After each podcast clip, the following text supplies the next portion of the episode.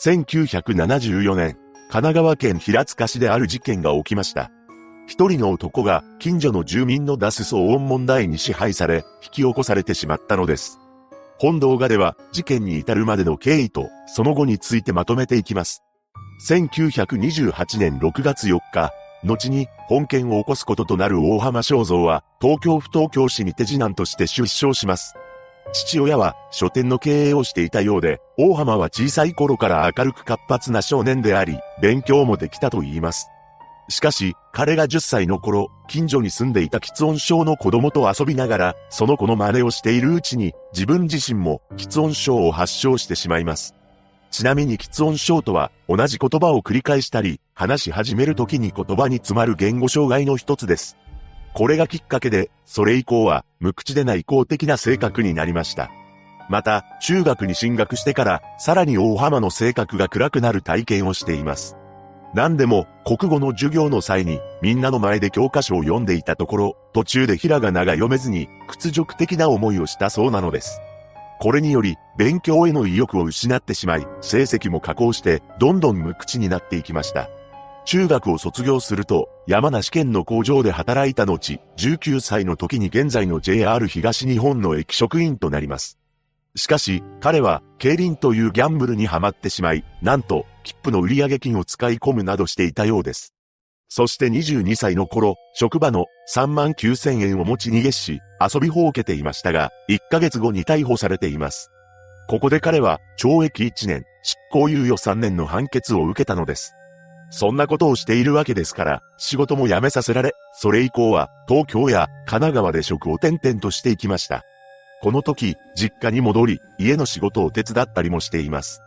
しかし、そのうちに仕事をする気力を失い、ニート生活を送りながら、プラプラしだしたのです。それを兄に咎められたそうで、大浜は家にいたら偉いことになる、などと考えたらしく、すぐに実家を出て行ってしまいます。ただ、彼は働く気力がなく、その後1年間にわたりホームレスとなりました。そして25歳の時には、なんとか仕事を見つけ、東京都内で勤務していたようで、この頃から神経性の頭痛持ちとなってしまいます。その後31歳の頃、一人の女性と最初の結婚を果たしますが、翌年には妻から別れを切り出され、すぐに離婚したそうです。そんなわけで、再び一人暮らしとなった大浜は、1963年、音に対して病的に敏感になってしまうある出来事が起きてしまいます。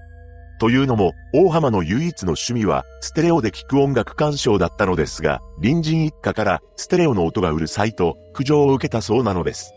これがきっかけで、物音に対し異常に敏感になり、2年後の1965年には、早朝にさえずるスズメの鳴き声さえも、うるさく感じるようになってしまいます。さらに、昼間にアパートで寝ていると、原因不明のドカーンという音が聞こえ始めたそうです。この原因不明のドカーンという音は、数日続いたため、大浜は眠れなくなっていきます。実際にはその音は近所のガラス戸の開閉音でしたが、当時の大浜はこの音を聞くと脳が破壊されるような気がしたと話しています。またこの年、知人の紹介で知り合った女性と再婚を果たします。しかし、結婚当初から妻には手を挙げるなどの行為をしていたようで、妻は何度も離婚を考えていたそうです。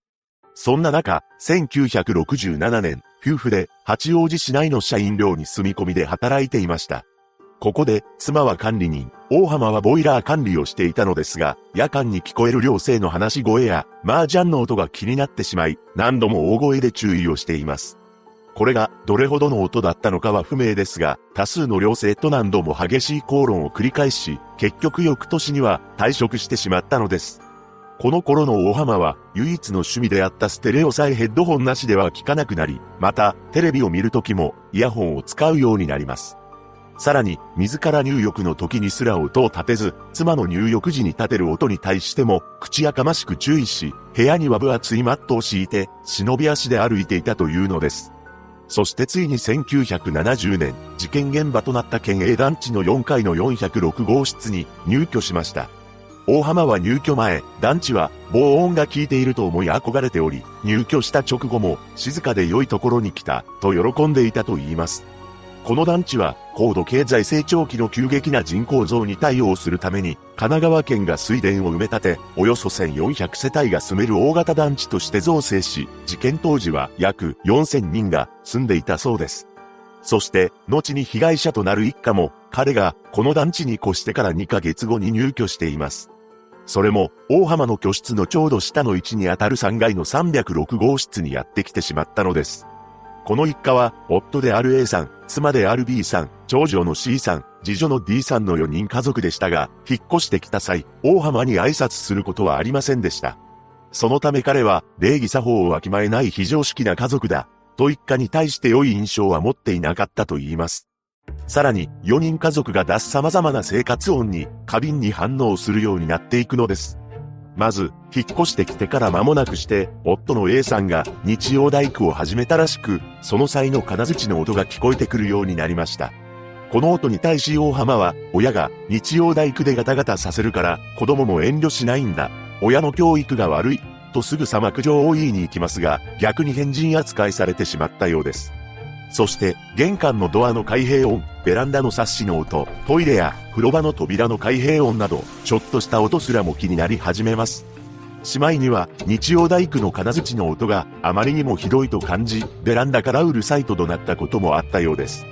また大浜は、この家族だけでなく、なぜか周りに住む団地の住民たちまで、自分に対し、冷たい態度をとっていると思い込んでいきました。そんな中、この家族の妻である B さんが大浜とすれ違ったことがあったのですが、その際に B さんは挨拶をしなかったことがありました。この件で彼はとんでもない思い込みをしてしまいます。B が近所の人々に俺の悪口を言いふらしている。このように思い込んだ大浜は勝手に B さんへの恨みを募らせていくのです。またある日、回覧板を一家に持って行ったのですが、その際に対応した長女の C さんからある言葉を言われて、激高しています。おじちゃん、人間生きているんだから、音は出るのよ。この言葉は、長所が考えたものではなく、彼女の両親が繰り返し言っていたことでしたが、彼は、ストレスを溜めていきました。そして大浜が入居してから3年目の年である1973年7月、突然会社を仕事に飽きたという理由で辞めてしまい、それ以降は失業保険で暮らしています。そしてこの年の11月、ついに事件の引き金となるものを一家が購入したのです。それはピアノです。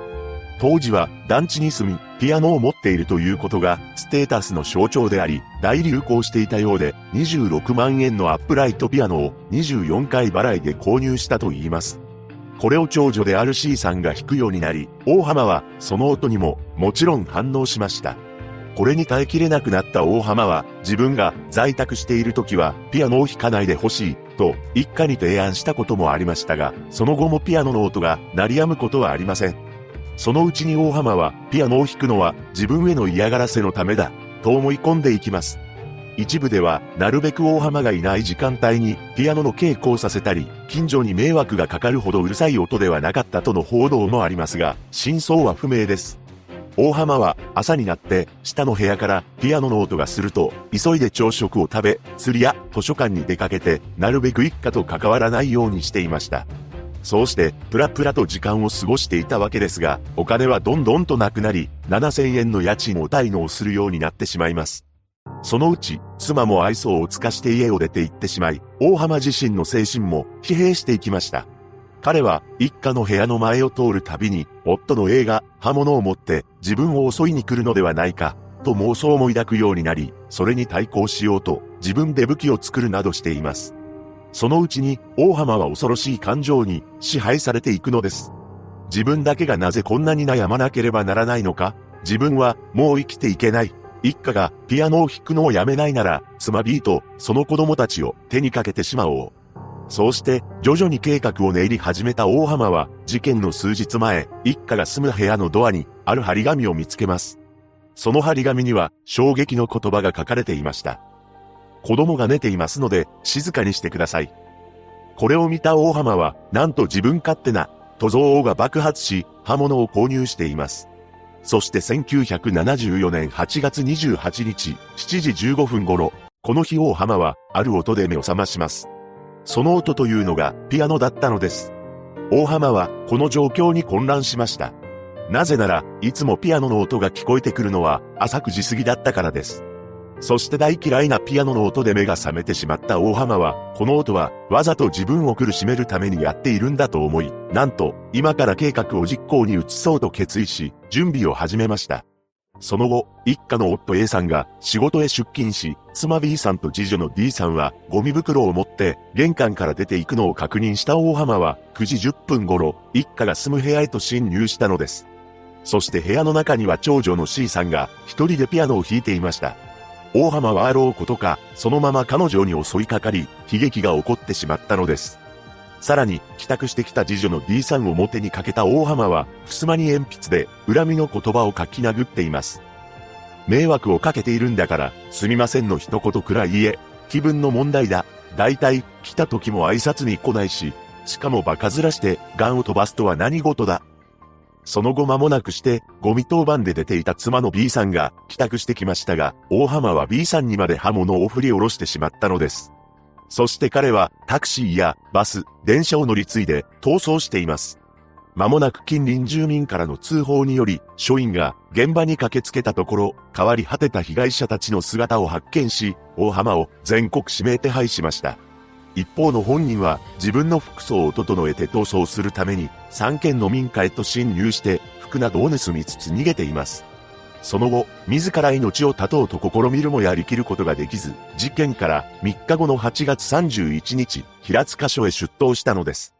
彼は取り調べで、10年以上も前に住んでいたアパートでも、隣人にステレオの音がうるさいと言われて、トラブルになっており、その一家も手にかけようと考えていたと明かしています。結局それは実行することはありませんでしたが、その一家の転居先まで調べ上げ、下見まで行っていたことから、ある新聞では、10年以上も前の些細なトラブルに執着する異常さを見せている、と報道されています。そして大浜に精神鑑定が行われますが、犯行時に心神耗弱状態だった点は認められないという鑑定結果が出されました。また当初は謝罪を口にすることもあった大浜ですが、その後は主張を一転させ、極刑になりたかったからやった。被害者に対する申し訳ないという言葉は本心ではなく、事件を起こしたことへの後悔や反省はしていない、と証言したのです。その後、弁護人側の証人として出廷した騒音被害者の会の代表である S さんは、被害者には大変気の毒な事件だが、大浜に同情する意見が多く、その旨の嘆願書も計100通近く書かれていると証言し、事件後に離婚した大浜の妻は、彼は音に対し、異常に神経質だったが、ピアノの音は自分にも度が過ぎて聞こえていた。しかし、団地はうるさいところと思っていたから、被害者に対し、苦情を言いに行くことはなかった、と話しています。そして1975年の判決公判では、精神病室者でかつ、音に対する過敏症であった点は認められるものの、周到な準備の上で、夫の A さんが、失禁ゴルスになったところを確認して、犯行に及んだ上、娘二人を手にかけた直後に事故の犯罪を正当化するため、鉛筆でメッセージを書き残すなど、犯行を冷徹に遂行していることが認められるとし、極刑を言い渡しました。これに対し、弁護人は控訴するも、大浜自身が控訴を取り下げ、刑が確定しています。大浜は、自分は音に対して病的に敏感だ。これ以上音の苦しみには耐えられない。仮に極刑を免れても生き続けることに耐えきれない。逃げ場のない刑務所に行って、隣の囚人の発する騒音に耐えることは苦労で、苦労は今までの経験で十分だ。と述べました。そうして死刑囚となったわけですが、なんと、彼は現在93歳となっており、未だに刑は執行されていません。ネット上では、大浜の刑が執行されない理由について、本件はもともと上場酌量の余地があったため、執行されないのでは？という可能性が示唆されていますが、その確かな理由は不明です。集合住宅の騒音問題から起きてしまった本事件。事件後、各地でステレオやピアノで騒音を出していた住民たちは急に静まり返ったそうです。被害者のご冥福をお祈りします。